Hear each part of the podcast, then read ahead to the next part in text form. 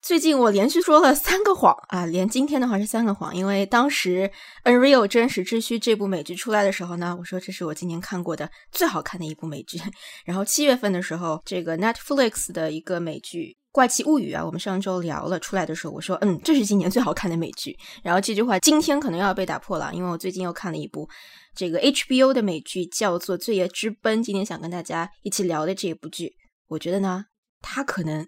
真的是今年。最好看的一部美剧。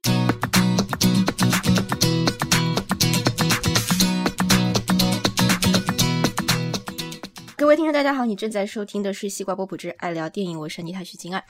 这个你听到了，我们要跟大家今天还是聊一部美剧，是 HBO 的《罪业之奔》The《Night Off》。然后呢，请出我们今天的两位嘉宾啊，Alan 是我们的老朋友了。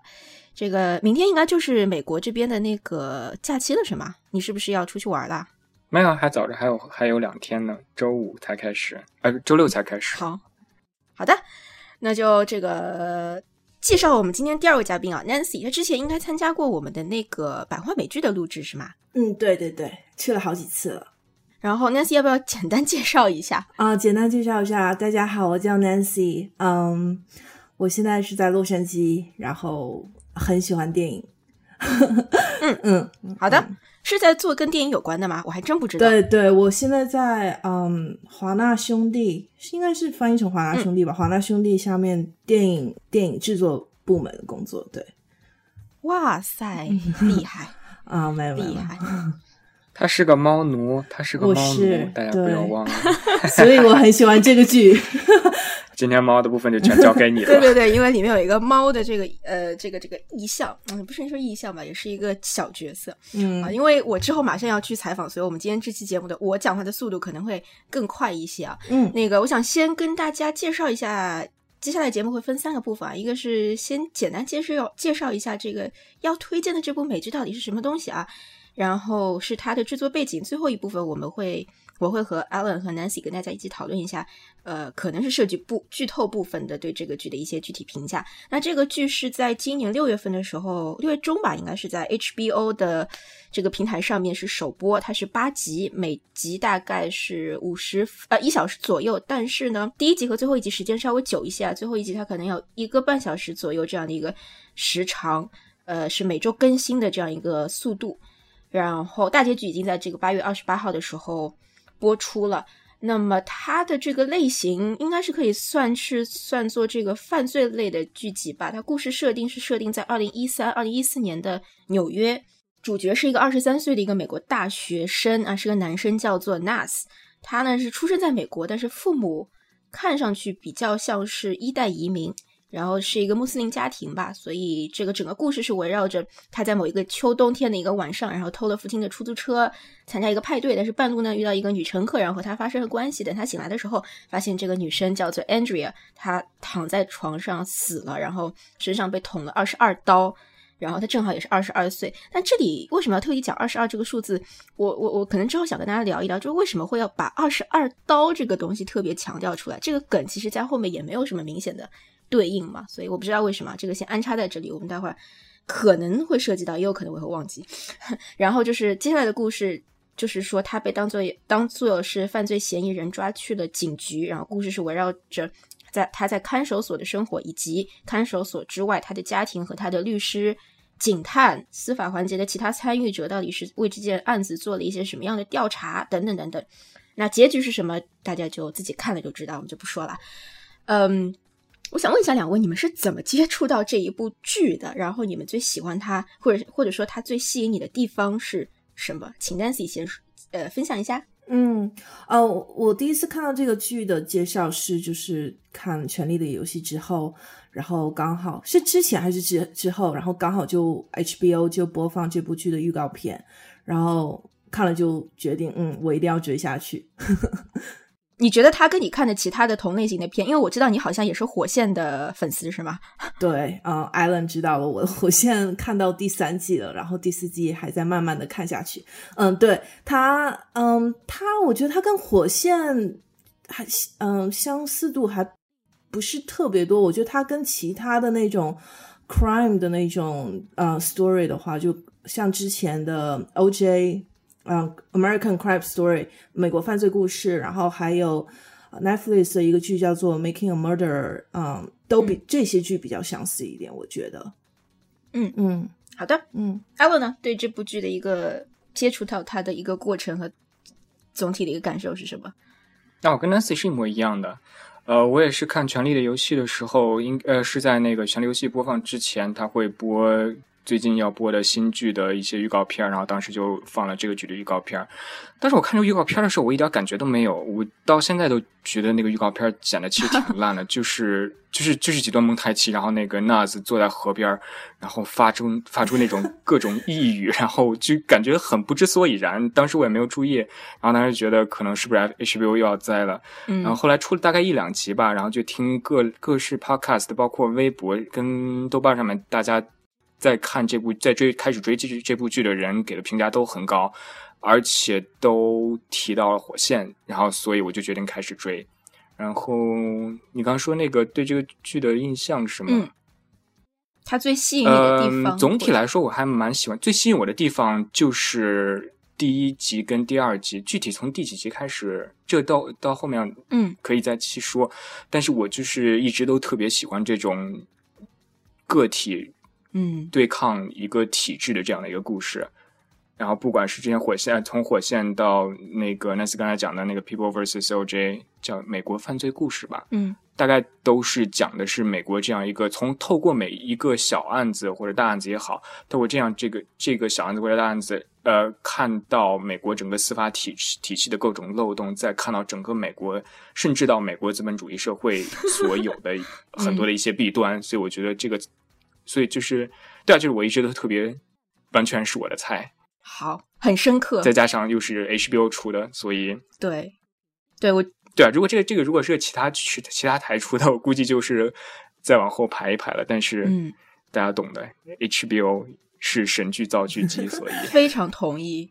非常同意，因为我看那个豆瓣上这部剧的评价，就是看过人数现在已经有三千多了，就是同样之前其他非 HBO，就比如说我们上上一周刚刚聊过的这个《怪奇物语》，它就我记得当当时看的时候就几百评价吧，就可能和它播出平台和中国观众对它的一个。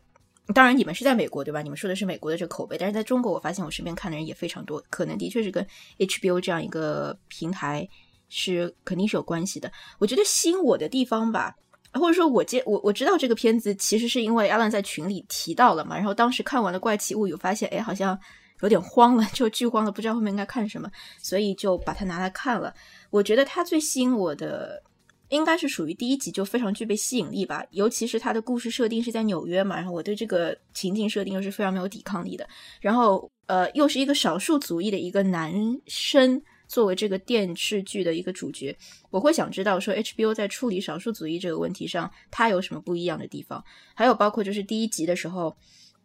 这个这个年轻的男孩，他开着一个嗯纽约非常标志性的这个 yellow cab，对吧？黄颜色的出租车在路上行走，然后有人，呃，不是行走，在路上行驶，然后有人，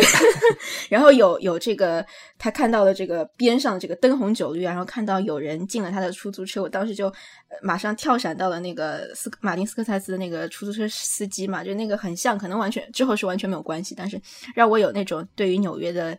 这个一个复杂的。城市影像印象的一个投射吧，所以我一开始就对这个剧非常非常感兴趣。看到之后会发现它的嗯整个故事是比较相对来说是比较简单，虽然说有很多不同的利益方，但是整个故事的呈现，我觉得这个线条还是比较朱海是属于挖的比较深的吧。呃，是让我觉得很喜欢的一种故事呈现的一个方式。然后下面我想就是先简单再讲一下关于这个剧的一些制作背景，可能两位肯定有补充啊。我知道这个剧的一个编剧，其中一个人真的是我不查不知道，一查吓一跳。非洲人的他的他的编剧是两位，一个是叫做理查德·普莱斯，我不知道中文是不是这么翻的，我就意译了。另外一位是叫做斯蒂文·泽里安，泽里安非常非常厉害的一个人。他之前首先吧，他参加过那个无数。电视剧啊，不是无数电影的一个编剧，包括《辛德勒的名单》，他是主要的那个编剧。其他的这个参与过编剧的电影，还包括比如说《汉尼拔》《美国黑帮》《点球成金》《龙纹身的女孩》等等等等等等，就是每一部这个剧。所以我当时看到的时候，发现哇，怪不得这个剧这一部美剧，我们今天要讲这部剧非常非常厉害，在于不管是人物的塑造还是故事的推进，我觉得非常好。呃，所以背后其实是有这样一个人。然后另外一位编剧貌似是参与过《火线》吧，是吧？是是从《火线》编剧室里出来的。所以我因为没有看过《火线》，虽然我尝试在看，但是你们两个我知道是 很火线太太好看了，真的吗？嗯，好的，太好看了，好的，我要下定决心看。还有就是我特别想提的一。点就是刚刚讲是编剧嘛，摄影我没有具体去去去研究，就他背后的这个摄影师是谁。但是我想特别提的一点就是，我从来没有在一部美剧当中看到过这样的对于纽约这个市的一个呈现，对，非常的萧瑟，非常的灰蒙蒙，非常非常多阴影的构图。我在就是他的这个阴影部分的一个呈现。在很多时候已经引引起我这个主观上的一种不不适应了，就是很多时候你会看到屏幕有一半以上的这个比例吧，是模糊的嘛？对，是是模糊，或者是缺乏细节的黑色阴影，就是非常非常少见。我看到就是对于纽约这个城市的刻画，可能在犯罪剧当中我不知道，可能这个是一个比较常用的手法。嗯，我觉得这个他拍摄的手法还真的蛮蛮奇特的。但是看看了第一集、第二集之后。突然有一种幻觉，感觉自己在看 David Fincher 的电影，就是那种 很很蓝、很灰的那个 那个调调，对，还蛮像的。嗯，是的，是的，是的。所以我觉得灯光设计上，整个色调的呈现上非常特别。这个剧，然后最后进呃，在进入那个具体讨论之前，还有一小点、一小点、一小点，就是关于这个剧的一个演员。嗯，呃，男主演这个名字他是怎么念的呀？是叫 Riz Ahmed 吗？应该呃，是不是 Riz Ahmed？哦，Ahmed，哦，有可能是，我我觉得可能是，对对对对，他是一个巴基斯坦裔的一个。我们说错了，千万不要千万不要赖我们，因为这名字 太难了。是的，是的，虽然拼写很简单，但是比较少在英语里面见到。然后他之前比较有名的代表作之一，应该算是。一三一四年的还是一三年和那个 Jake Gyllenhaal 演的那个《夜行者》那部电影，嗯，一四，他在那个电影啊，一四年，嗯，一四年，OK，他在那个电影当中是算是一个半个主角吧，我觉得，或者是说最重要的配角，嗯，反正是这样子。然后《谍影重重五》我还没有看，但是据说他在其中也有角色呃出演，所以因为《谍影重重》也是刚刚在国内上映嘛，如果大家有去影院的话，其实可以稍稍注意一下这个。演员，呃，另外的话就是电影，还有《星球大战》。对啊，我我刚刚在想说，艾伦他，艾伦他应该很兴奋呢。是的，他在《星球大战》中有出演吗？演的谁啊？马啊，没有，是今年底上映的这个。对，所以说他前前途还是一片光明的。先是通过 HBO 这个剧出崭头露脚，然后。对啊，在《Jason Bourne》里面，他演的也蛮哎还行吧，但那个是角色的问题，跟他本人没有关系了。嗯，然后再加上《星球大战》，所以对啊，明白。可以呃呃，应该要讲一下 Stone 这个角色，他的选角还蛮特别的，对，嗯。对，就是他一开始是甘道菲尼要来演的嘛，然后其实都已经对，太伤心了。但是甘道菲尼黑道家族的对演员男主演，对对对，他本来是要演 Stone，就是这个律师的角色，然后第一集其实都已经拍好了，就 pilot 他都已经拍好了，但是因为他去世了，所以没有办法继续进行嘛。嗯，但是我偶尔有听到，就是有有人在说这个片以后可能会做一个。花絮，然后会把甘道夫尼演的那个 palette 拿出来给大家看一下。我觉得那就是甘道夫尼死前最后的一部作品了，可以算是就是这个 palette。那甘道夫尼就是结束之后，他们又把这个剧角色呢给了 Robert De Niro，但是嗯，Robert De Niro 呢表面上是说因为我时间不行，我不能来演，但是很多人都就是说其实他是嫌钱给的不够。然后，而且这个 project 时间很长，所以他他就没来演。然后最后就是嗯，John Turturro 来演的，对，对，嗯对，这个剧好像是拍了八个月的时间吧？嗯，呃，从时长上来说，是不是跟拍一部电影差不多啊？是吗？呃，电影其实快的话，两三个月就结束了，两个月就结束了，真的，对，八个月这个蛮长的，非常久对。，嗯嗯嗯，真真的，嗯，是你确定是八个月吗？这个感觉有点太长了吧？我看到说就是呃一个采访里面是有提到说是八个月，嗯，然后好吧，嗯 可以再核实一下。嗯啊，我觉得张 o r 演，我个人觉得，虽然我没有看，然后我只是纯推测，我觉得他演的比那两个都要好。嗯，我不知道为什么，我感觉 Robert De Niro 跟那个 James Gandolfini 两个人都是星光太璀璨了，而且呃，对的，我有点比较难想象他们两个人在职业生涯的现在这个阶段去演一个底层的角色，能够演的像 John Turturro 那么没有嗯任何的明星光环吧。嗯，我嗯，当然这只是我纯推测了。对对我同意，很有，我觉得很很有画面感。你说的这个很难想象，是的，是的。然后接下来就想跟大大家还有其他要补充的吗？关于这个剧的具体细节的话，哦，还有就是呃之前，嗯嗯嗯，简单说一下里面，如果是你是火线狂粉的话，那你会注意到这个片子里面有两个角色是火线里面的人演的，嗯是谁呢？，Freddy，Freddy 啊，监狱里面的那个黑人老大 Freddy，、哦然后还有就是嗯路过的一个。路过的一个小小小流氓，可以这么说，叫做 Trevor，对 Bodhi 对对对，他们俩都是 啊火线里面出来的人。其实 HBO 经常搞这种，就是他们的剧里面的演员都是混着用的，嗯，相当于也是一种 HBO 这个品牌本身的一种资源吧。嗯，然后下面就可能要进入我们的剧透的环节。如果你不想被剧透的话呢，可以，嗯，希望你看完之后再来听。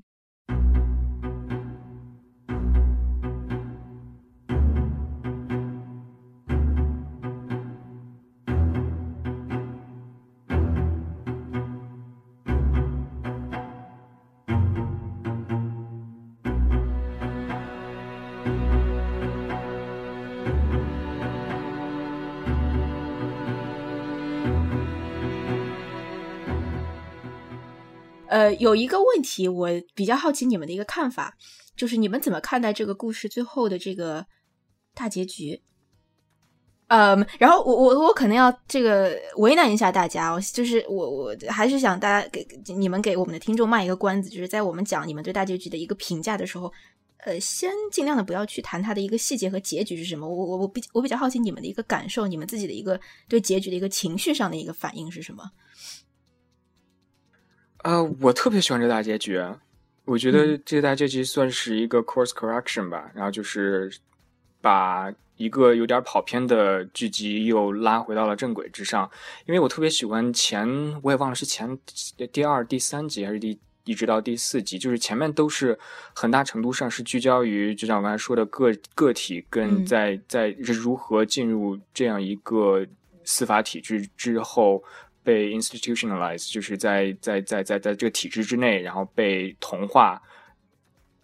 到一个就是没有办法再回头的这样子，然后如何这样，如何这个监狱这个体制完全就是永远的把纳子这个人改变了，但是到了第四第四还是第五集开始，就是这个这个这个故事整个走向就变成了更像一个 serial 或者像侦探，就变成一个就是呃怎么说，就从一个。证据变成了一个悬疑剧，然后就开始各种卖关子，说你猜，给给人感觉就是你猜到底是谁杀了他，然后开始不断的抛出来各种问题，但这个问题我个人就完全不 care，然后我觉得也从某种程度上浪费了这个剧可以成为更多可在很呃浪费了这个剧的时呃就是浪费了这个剧本来有很多时间跟潜力在一些可以值得深挖的问题跟分线上面去深挖，但是没有能够深挖进去。但最后这个大结局，我觉得就是一个很好的 course correction，它把整个剧又又拉回到了这个故事本身之上，让我看到了每个角色的一个 closure，一个成长的历程，一直到最后给了一个非常没有太戏剧化，但是又给了一你一个非常让人满意的交代吧。就我觉得还嗯，不要，我觉得这个结局是我觉得特别满意的。嗯，Nancy 呢？呃，我对这个结局算是比较满意的吧。嗯，我觉得 Alan 说的挺多，我都挺同意的。那我觉得对我来说，我觉得很满意的一点就是，它可以比较完善的把每个剧里面的每一个人，他在这件事情发生之前、发生之后，他的一个改变呢，能做到一个很好的总结。就是我觉得当时是选这个剧去追，就是因为我不想看那种《Law and Order》或者是嗯，就是傲傲骨贤妻那种，就是在 courtroom 里面的就针锋相对的那种对话了。我觉得那种就已经很审美疲劳了。我就想看一个很平淡。但是有一些剧情很平淡，可以在各个方面去探讨这个事情的这样的一个剧，嗯，对。然后我觉得这个剧之前前半部分一直都做得很好，然后后面可能就稍微偏了一点，而且有一些副线呢，可能就是太过于嗯，把主线的一些东西给太就是怎么说太模糊了吧，太多时间专注于副线上面。但是这个结局真的是很好的，就是把每个人的故事都给总结起来。对嗯嗯，是说他的脚吗？对我真受不了他的脚了。嗯，我我觉得我们我很同意你们两个说的，就是我自己因为有在看这一部剧的时候，我每一集我可能都会有一些零零星星有一些记录吧。我会觉得说第六集之前，这个剧集一共八集嘛，六第六前六集是一个，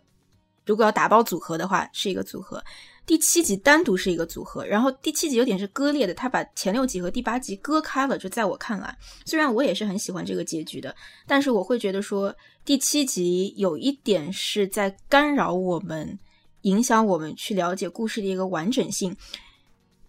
呃，因为现在还不涉及剧透嘛，所以我可能这么来形容：就是前看前六集的时候，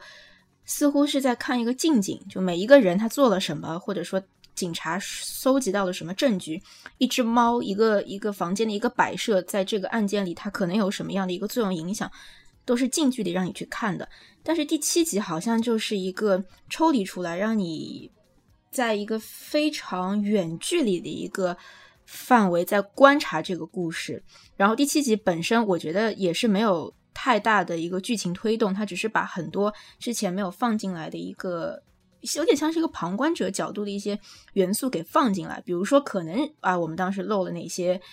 这个这个线索，他把它全部扔在第七集了。整个 build up 非常非常长，整个一集第七集都是为了最后一集的大结局做一个铺垫工作。就是这一集在我看来拿掉也可以，放着也可以，就是我觉得是有一点割裂的。对第七集，我我其实不是特别的。呃，满意我不知道我没有表达清楚，但是我是同意说结局是比较精彩的，尤其是你们刚刚讲到所有人他在一系列的过程当中到底发生了什么变化，某种程度上来说，呃，一个故事回到了一个原点吧。就比如以律师的那个角色，他第一集的时候他出现的时候，他主要他从来没有接过这种。大的谋杀案的 case 嘛，都是接一些小的这种，呃，小 case，然后，但是经历了一整个这个给 Nas 这个的辩护之后，这样一个过程之后，他其实还是回到了他最初的生活，他还是回到了那些给那些街头小混混，对吧？几百美金做一个 case 的这样一个生活状态，其实在我看来，一切故事就又回到原点了。嗯，感觉就像一场噩梦一样，就是梦醒了，然后但是每个人都不一样了。是，嗯，是。而且第七、第八集，如果大家还没有看的话，你可以在第七、第八集特别注意一下。我发现跟前面六集非常不一样的是，前面六集是非常紧凑的、近距离的去观察人物和线索。第七、第八集是，尤其是第七集是比较暧昧的，它很多地方有一些意象的东西，它会很给一些物件一些特别的特写。嗯，这个是我觉得非常有意思，我还没有仔细去研究，非常非常有意思。包括第八集的开头，给了一个自由女神像的一个。桌面摆件还是什么东西，然后把它淹没在了一个呃水缸里，还是一个什么的，类似于这样的一个场景嘛？那个意象时间停留时间应该有一两秒时间，就在我看来，这个意象是有一定意义在里面的，也有可能是我多想，I don't know，但是 我愿意去想，它是有一个。我还真没注意，嗯，对我我是有这个。这个想法，我觉得这个自由女神像的一个淹没吧，我觉得是有一定意意涵在里面，大家可以也可以关注一下。我还真没注意到这个，但是你刚才一说，我突然想到，就是 Richard Price 不是从火线编剧室里面出来的嘛？然后你这样一说，其实很难，很很很容易联想到这帮编剧真的是对美国的司法体制没有不再抱有任何的一点点幻想。是的。然后那个，那接下来就真的、真的、真的会进入这个剧透了。我们刚刚还不算是完全透一些细节，所以，呃，你刚刚正好讲的，阿伦刚刚正好讲到这个美国司法体系的问题，所以我很想知道你在这个剧当中看到的所谓的这个司法体，美国司法体系的这个沦丧也好，什么样也好，你看到了什么东西呢？你觉得这些东西为什么可以这么吸引你呢？我看我第一个感觉就是看第一集跟第二集之后，第一个感觉最大的感觉就是 这辈子一定不要坐牢，一定不要什么坐牢。真的就是这个剧给我一个感觉，就是任何没有其他的影视作品给过我的一个感觉，就是如此贴近事实、现实的，给你一种特别啊，怎么说呢？就觉得就给你一种，就给你看了监狱呃监狱生活里面所不为人知的一面吧。嗯，对，呃，而且他，嗯嗯而而且他很聪明的，就是你可能觉得你做的这个事情跟这个案件一点关系都没有，但是在警察的眼里，或者是在旁观者的眼里，你你简直就是傻子。你现在做的任何的事情，都导致了你以后会进入监狱，或者会会被判刑。我觉得这是嗯还蛮吓人的一件事情，就是我们每个人都会犯错误，但是可能那一小小的错误就会导致你一生的改变。对我觉得，嗯，蛮可怕的。嗯，另外一点就是，我觉得跟火线特别像的一点就是，呃，他们在描绘警察的时候，从来都没有那种高呃伟光正、高大上的那种感觉，给人的感觉就是非常的真实，就他们会不断的永、永远都会在说脏话，然后他们也是人，嗯，在 加班的时候，是就是各种的想办法投机取巧，然后但是你也不能怪他们，因为他们就是他们也是只是。就不管是 Box 还我在这个剧里面，我不觉得有哪一个警察或者说是那个司法体制内的人是是是反派。我觉得他们每一个人都是只是在各自的位置上做着自己应该做的事情，然后坏的就是体制而已。对我对说到这点，我就想提一下，在大呃最后一集的时候，嗯，就是 Box 他这个侦探不是后来找到一些其他的证据去证明 Nars 并不是杀害这个女生的人嘛，但是他把这些嗯证据给那个检控官给他看的时候，检控官就说了一句 “We have more on the kid”，就是说我们有更多的证据可以证明，就是我们有更更多的证据可以去判 Nars 的刑，对吧？所以，但是嗯那一刻你看他的时候，你看这个检检察官他的眼神的时候，其实他是很他是很犹豫的，但他选择了这条路，他选择去违背。就是正义啊，违违背就是真理啊，违背黑与白，他选择去，明明他知道是不对的，他还是选择去继续的去尝试去判嗯 Nas、我觉得就通过他这一句话就可以看到，就是这个这个呃法定啊，这个法律系统的腐败性或者是不合理性已经如此深入人心了，就连这个可以算是最重要的这样的一个人，他都没有信心。对不对？他都没有想要做正确事情的这样的一个信心，对，就那一刻还蛮震撼的，我觉得。同意。嗯我觉得他最大的问题，就是说剧情当中，不是说剧情本身的问题，而是这些人物他他们之间的一个矛盾，就在于说每一个人他都属于一个机构，他的机构都代表着不同的立场。警察希是希望快点结案的，作为一个检控官，作为一个公检法当中的这个检的这个部分，他们的目的是代表人民，代表代表。对，代表人民去去实现他们的一个正义，他们的目标是正义。警察是希望结案，这个两个之间其实就是有一个矛盾嘛，对吧？你要你要正义的话是需要时间的，但是警察你要结案，警察手头有不同的不停的工作，他要结案，他必须要求速度，所以这个两个之间本身就是有矛盾的。那么到了法庭之后，法庭作为第三个力量，法庭的力量又是什么呢？就是几股力量之间都在有这样的一个挣扎，包括你说律师作为一个独立的律师事务所，他们的一个任务是什么？是赚钱，很明显嘛，对吧？他们不是为了正义，可能只是一个比较好的说辞，但是律师事务所存在本身是为了赚钱，是一个非常正正非常一个正正常的一个职业，对吧？所以说，不同的力量之间的这个纠缠，让我看到这个剧当中每一个人都在做的是自己的事情，但每一个人又在犯错。比如说，举个例子，男主演他是属于这个体系之外的一个人，他是一个正常人，但他明显是犯了错。嗯，Box 作为一个警察局的一个侦探，他也犯了错。在我看来，他犯的错就在于他一开始为了自己我的理解啊，他一开始为了要自己要提早退休，他可能对这个案子没有投入这么他因他之前会投入的那些精力和这个时间，这个是他犯的一个职业上的一个错。他很草率的就就下了一个结论，把这个结论递交给了这个控方检控方。Boss 首先犯了一个错，检控官在犯错。刚刚 Nancy 已经跟我们说了，然后这个律师事务所的那个女律师她在犯错。他这个错就是简直不可理解啊！在我看来，就是他和他的那个客户，就是和 Nas 发生了这个，我也不知道是不是真的，他们两个之间存在一些什么暧昧的一些东西也好。他甚至帮助这个他的一个客户去去去贩毒，呃，运毒。啊，在我看来，这个太太颠覆了。我觉得这是这是写没有写好 这个故事，这这边我也觉得是没有写好。嗯，对，他只是想要把把嗯。三，他的名字叫 Sandra 还是忘记了？就想山山者对对，想把他从 closing argument 给拿出来，让 John Turturro 的 Stone 这个角色去去讲这个 closing argument，所以他做了这一套的一系列的故事，但是这地方没有讲好。对，同意。嗯，对。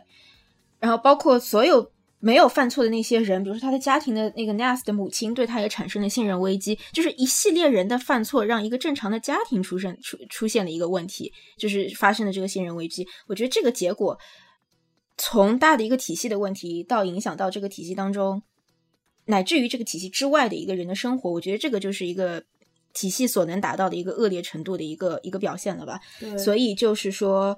嗯，唯一一个我觉得。相对来说，时刻处在一个自省状态，但也是从传统意义上来说过得比较卑微的，就是这个 Stone 这个律师。呃，我觉得这个角色是我在看这个剧看到最后一集的时候，我所有的情感的关联都是投射在这个角色身上的。嗯，对我我非常同意，但同时我也觉得这是我对这剧就是我我对这剧的不满还挺少的，但这也是我不满的其中一个原因，因为我觉得是 Stone 这个。呃，律师的角色非常好，那 Nars 也很好，但是像其他的一些人，比如说这个女律师，或者是 Box Box 这个侦探，我觉得他们身上、他们背后，甚至于 Nars 的父母，他们会有很多的故事。但是我觉得，当当这个剧集介入到可能第五季、第第六季的时候，就基本上你很少看到我们再去跟踪 Nars 的父母在做些什么事情，或者 Box 在做些什么事情。我觉得大部分的时间都集中在 John Turturro 的这个律师的身上了。嗯嗯，可 就是他的脚，对他的脚，他的猫，他的办公室，他，他的家，他的儿子，他 他的性生活，全部都集中在他身上。我觉得如果分散开来一点，可能会更好。嗯。是的，我觉得这个点是挺多人都在提的一个点，但是我我同意一半吧，就是我同意其他的像包括 box 还是还有 box 跟 Naz 的父母这些很多其他的角色和辅线都有很多深挖的机会，但是我不觉得 Stone，嗯，怎么说呢？我想想，就我觉得呃，在 Stone 上花这些时间，最后都是值得的。我从他的不管是他的脚。就是因为花了这么多时间在他的脚上，你才能切身处地的感受到他的这种纠结跟 frustration，然后你才能体会到这个角色经历了这些有多么不容易。不管是从他的个人身上，呃，个人的私生活，还是在这个法庭上面，他都是经历了太多的困难。呃，我个人觉得就是在他身上没有花太多时间，而是在其他身上，其他人身上花的时间太少。而我觉得这个问题。很多是在于，我觉得八集这个故事是八集不能讲完的。我觉得如果撑到十集或者甚至十三集的话，能把这个故事讲得更好。呃，就是如果说把 Stone 这个角色的时间放到其他角色跟副线身上，我觉得反而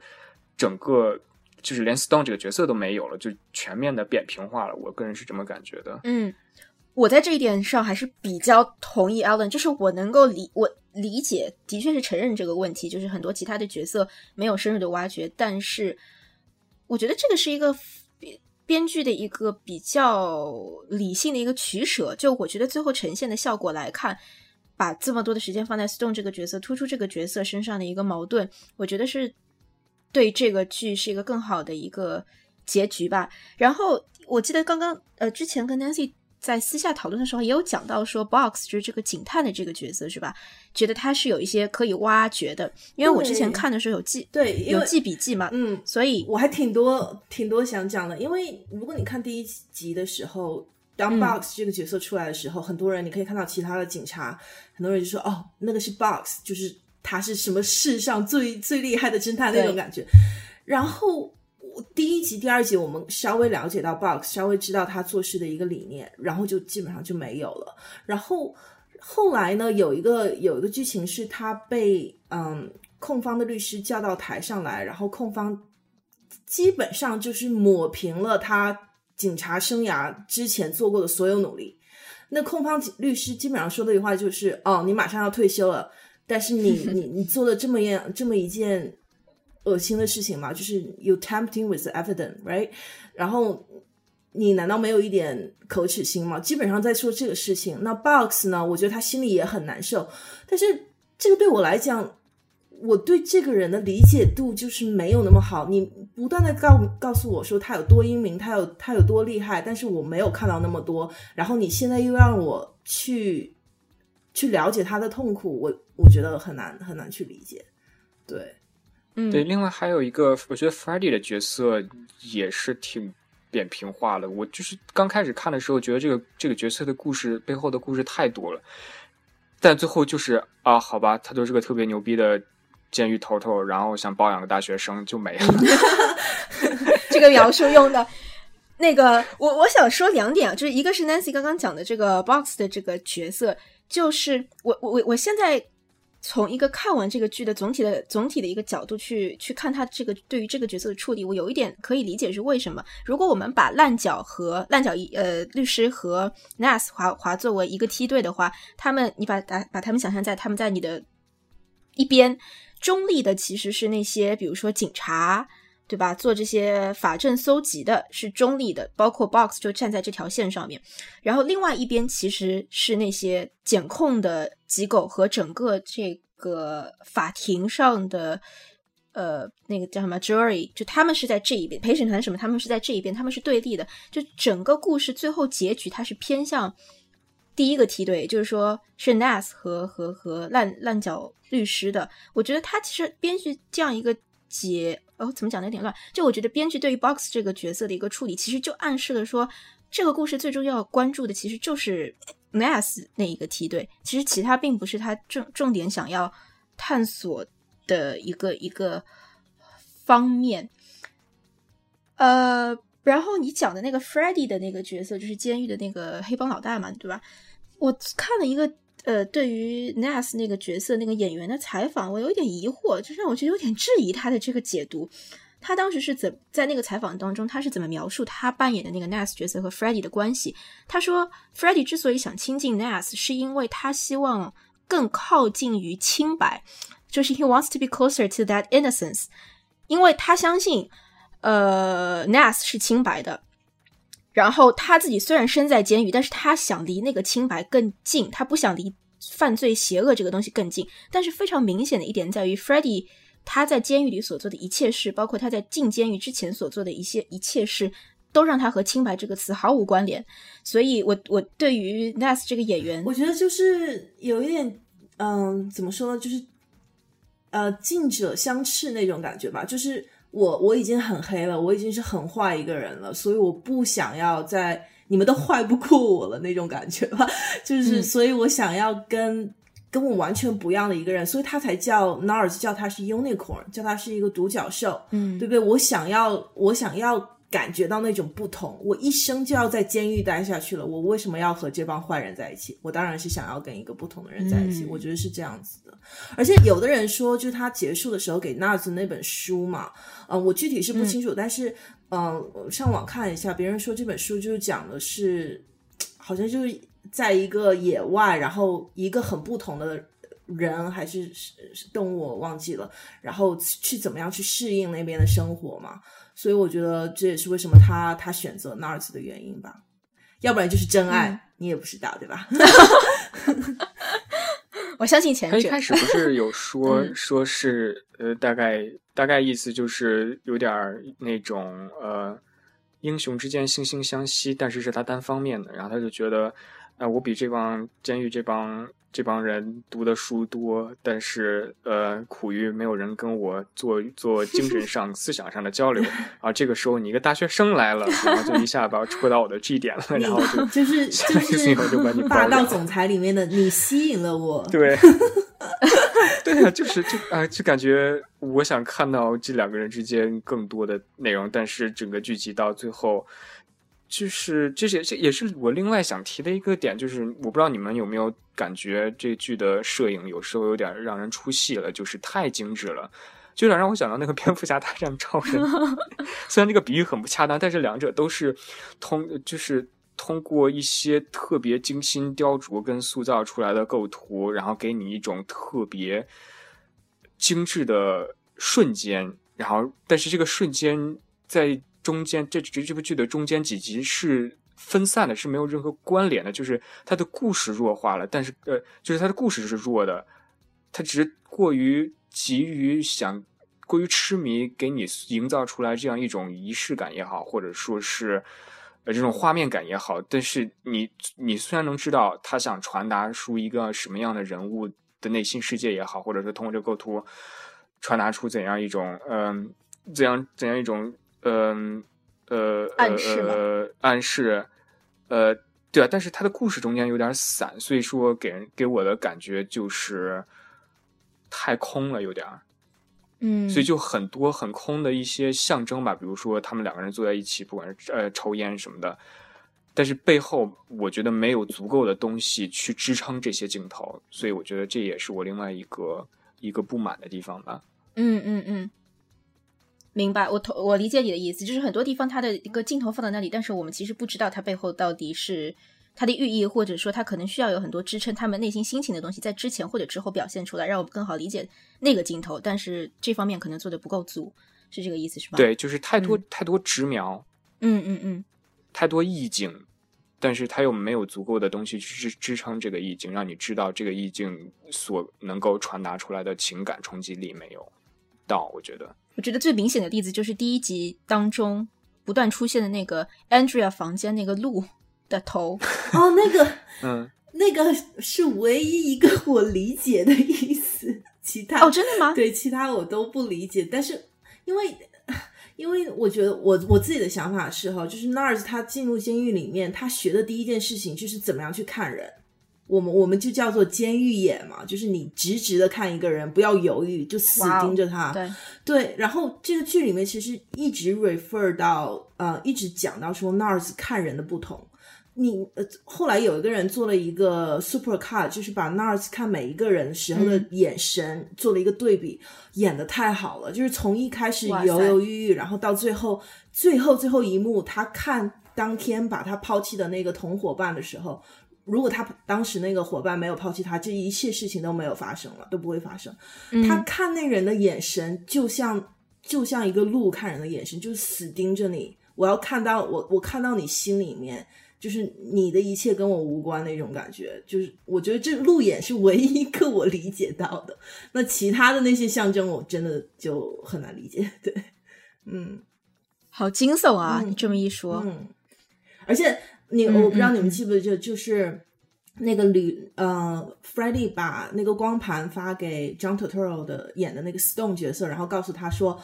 嗯啊 f r e d d y 没有告诉他，但是 John Turturro 告诉 Nars，他们可以用这个案件，就是那个女律师亲了 Nars 或者跟他有关系这个事情，可以去申请把这个案情就整个有点抹平那种感觉吧，重新再来那种感觉，然后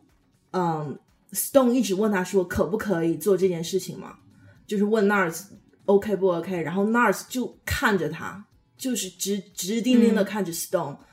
但是 Stone 就问他说：“Is that a yes？” 然后他说：“是。”他就点了一下头，就他已经不需要再通过对话或者通过其他东西去跟别人去沟通了。他的眼神的改变，他眼神就就包含了这一切故事在里面。嗯，同意。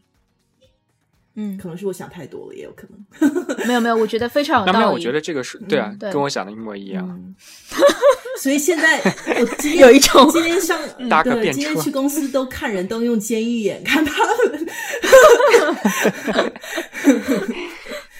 他这里还有教你在监狱要怎么看人，有有一小段。对，有很重要。对。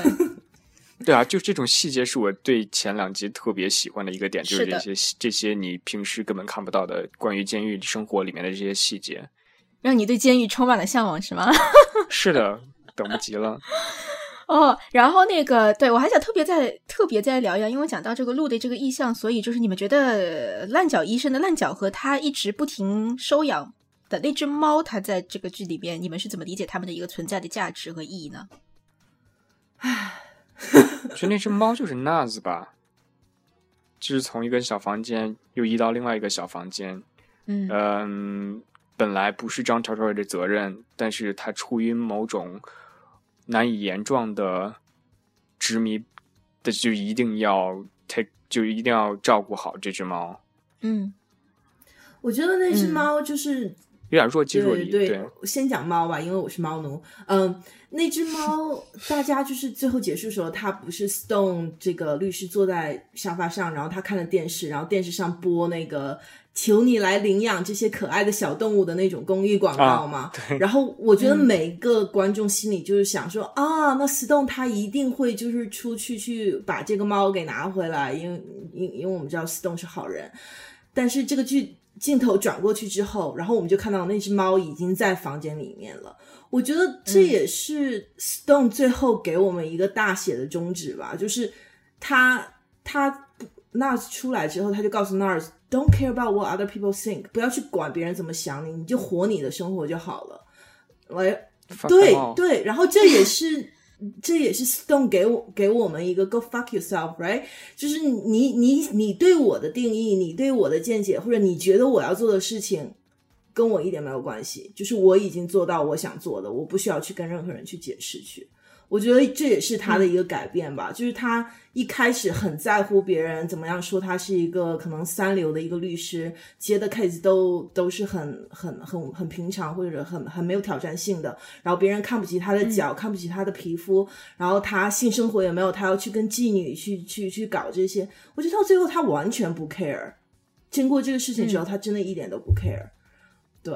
对嗯包括在你刚刚描述的那一段之后，他的下一幕就是他接了一个电话，对吧？然后又有一个人要请他付他三百，就是他收只收别人两百五还是三百美金，然后就帮帮人家搞定一个 case。他其实还是回到了那个别人很不耻的一个生活状态，但是他自己其实那个时候已经不是他之前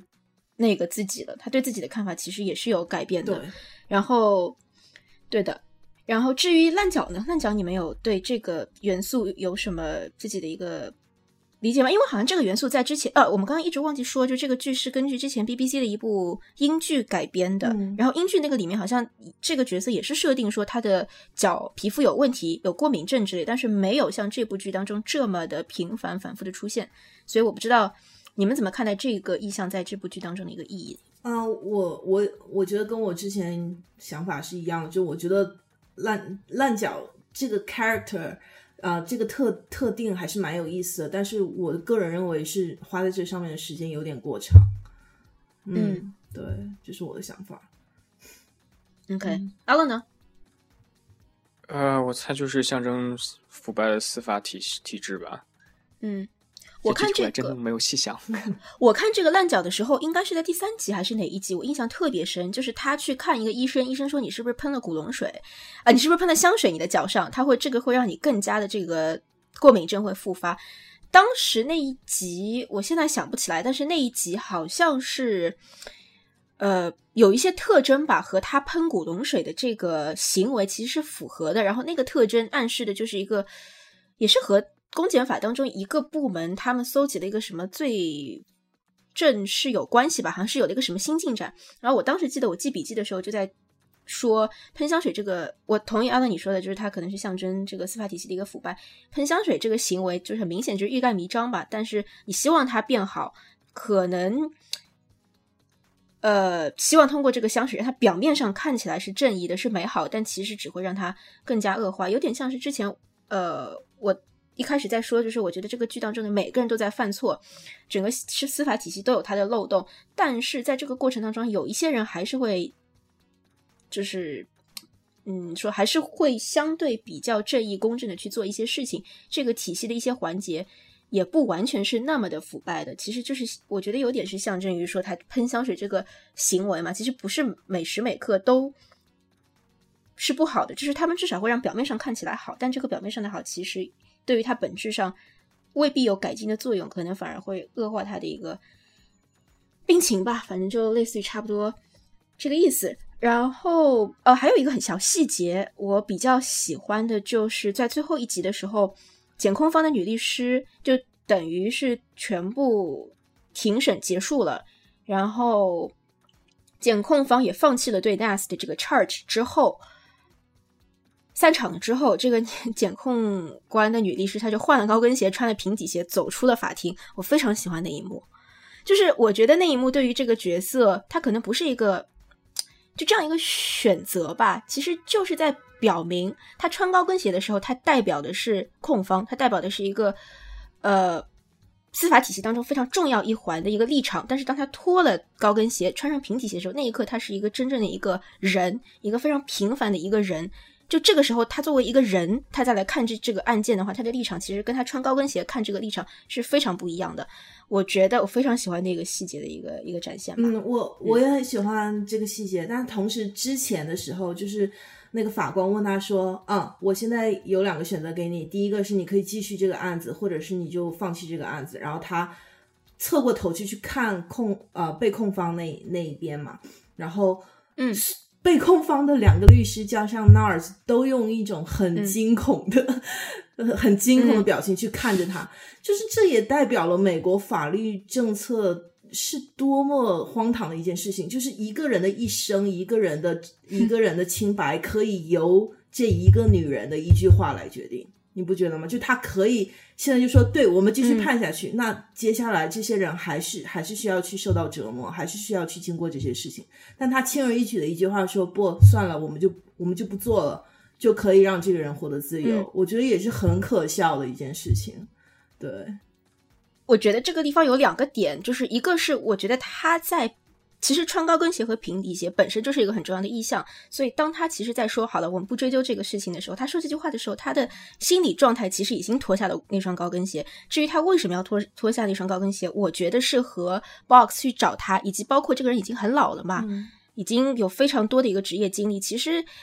我不知道那某种程度上是不是也是他自己的一个一个内心的一个重新的一个考量吧，就对自己这个的一个回顾。还有就是。呃，你刚刚讲到的这个问题，对我后来有听一个采访，就是他那个采访是他是请了那个美国在美国做律师或者说法律界的一些人，让他们从这个他们的一个职业的角度来看这个当中公检法体系呈现出的这个现实。他们当时有一个律师就是说，他觉得最后如果在现实生活中啊，真的遇到这样一个案件的时候，Helen 就是这个检控律师，他是没有权利一个人就。一句话就说好，我们不追究这个事情了。他是必须要去找他的上司或者是他的部门有一个有个这样的一个一个一个有一个流程。对，他们你想到了什么？没有，我当时第一个反应也是真的就这么容易一句话当场，我当时就觉得很可笑，对，这个是系统太可笑了。嗯，对。还有包括就是说这个并不是这样子的。对，还有就是那个呃，律师的那个，就现实生活中那个节目，就我刚刚讲的那个访谈，他是请到了律师嘛？他们对这个角色 Helen 提出了一个比较大的一个质疑，觉得在现实生活中是不可能出现的。他们说了一句，就是说他们那个观点就是说，真实的法庭其实就是语言和肢体语言较量的一个场所，但是这个 Helen 表现出来的一个肢体语言，其实是非常违背于他的那个立场的。就比如举一个，他当时举了一个例子，就是说他在审问。呃，证人和呃和这个这个包括 Nas 在内的这些犯罪嫌疑人的时候，他会靠着他们非常非常近。他说：“你靠近证人这么近，本身已经是不太容易被法官接受。一些法官可能会说你不能这么靠近证人，那这个就另说了。但是他做的最错的一个演绎，就是他在审问 Nas 的时候离他也很近。就是这个的一个这句话的意义是在于说。”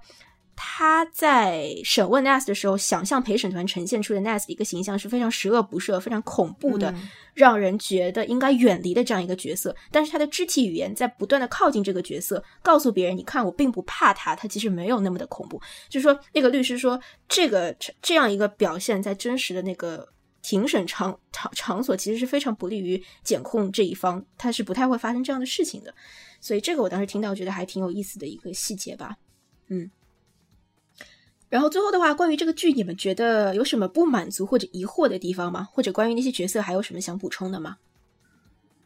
哦，我觉得不满基本上都讲的差不多。就具体来的总总体来说的话，我还是挺满意这个剧的。而且，嗯，我觉得切入点各方面都很好，然后想讲的故事也很好。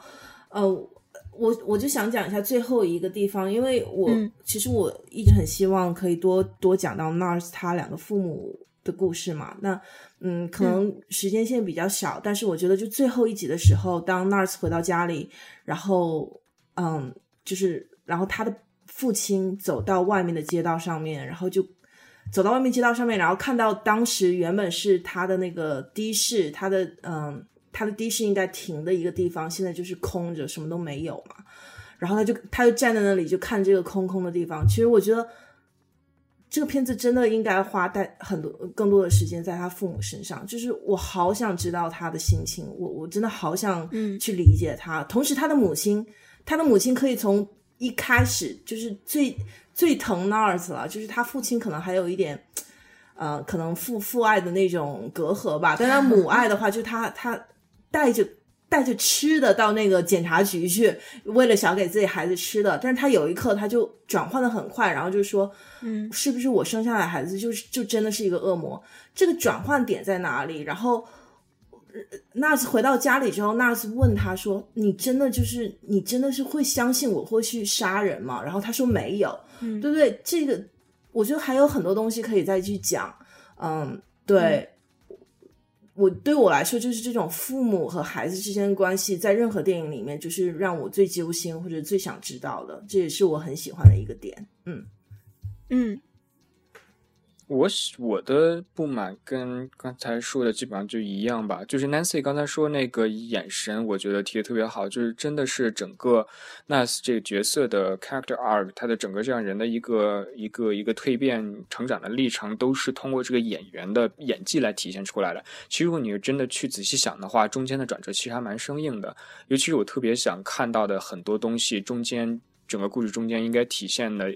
比如说，呃，纳斯在这个监狱里面的时候，到底是怎么样被社会化的？他的他的他是怎么样就开始剃头，然后在手上 刻了一个 bad thing？虽然我觉得那个有点太太刻意了，就有点像那个给那个呃那个自杀小队的 Joker 脑门上刻一个 damaged。嗯，对啊，就是我其实更希望能够看到多一些这样的东西，但是中间并没有给我展现出纳斯是究竟怎么样一个转变的过程。然后，之所以最后的结果大家都比较满意，我觉得很多很大程度要归功于这个演员，他真的 deliver 了，他真的把这个角色的。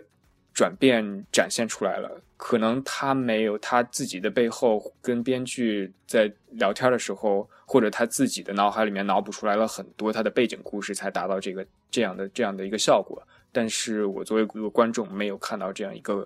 转变的过程之后的故事。嗯，好。理解，呃，理解，承认你们所讲述的这个事实，但是我个人会觉得这样的一个呈现，我还是比较喜欢。就撇除掉它的生硬不说，但于但是对于有些细节的取舍，呃，包括说 Nas 是怎么转换成一个从一个非常看上去一个很懦弱的一个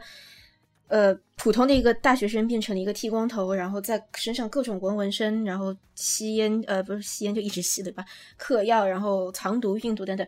我觉得有这电视剧上给了一些小小的线索，就是比如说他之前就不是大家想象中的一个好学生，也也做过也犯过一些小小的投机取巧的事情。但是这个投机取巧的事情，我觉得这个电视剧比较呃让我喜欢的一个地方是他提出的一个问题，他他问你说这些投机取巧是不是就可以证明一个人内心是有一个呃一个黑洞被挖掘出来的一个潜力的那个黑洞，就是一个人性的一个恶嘛。就我觉得他提出了这样一个问题，这个问题本身是很有意思的。包括说 Nas 这个男主演，就这个角色的男主演员，他在描述说这个剧的一个主题的时候，他当时就是说这个剧其本质上就是关于一部，呃，在一个不好的一个环境下，什么事情都有可能发生。那所谓这个不好的环境，其实就是指他被当成是罪犯抓进去，这个不好的环境导致了后面一切事情的发生。所以我觉得这个主题。呃，包括各个人在里面呈现出来，每个都在犯错这样一个状态，我觉得，嗯，我是很喜欢这种他最后做出来的一一种取舍的。然后啊，因为时间关系，我马上要走了，所以那个就是赶紧结束一下这个节目。我觉得，嗯，非常好看，大家推荐大家去看。所以，呃，如果有对这个节目的任何意见，或者你看过之前看过这个节目，也可以在荔枝 FM 或者苹果自带的 Podcasts，呃，可以在荔枝 FM 给我们留言啊，然后可以在评论。包括荔枝和 Pod 呃苹果 Podcast 在内的这个软件订阅我们的节目啊，那就先这样，我们感谢一下两位嘉宾，嗯，谢谢大家，谢谢，谢谢，谢谢大家。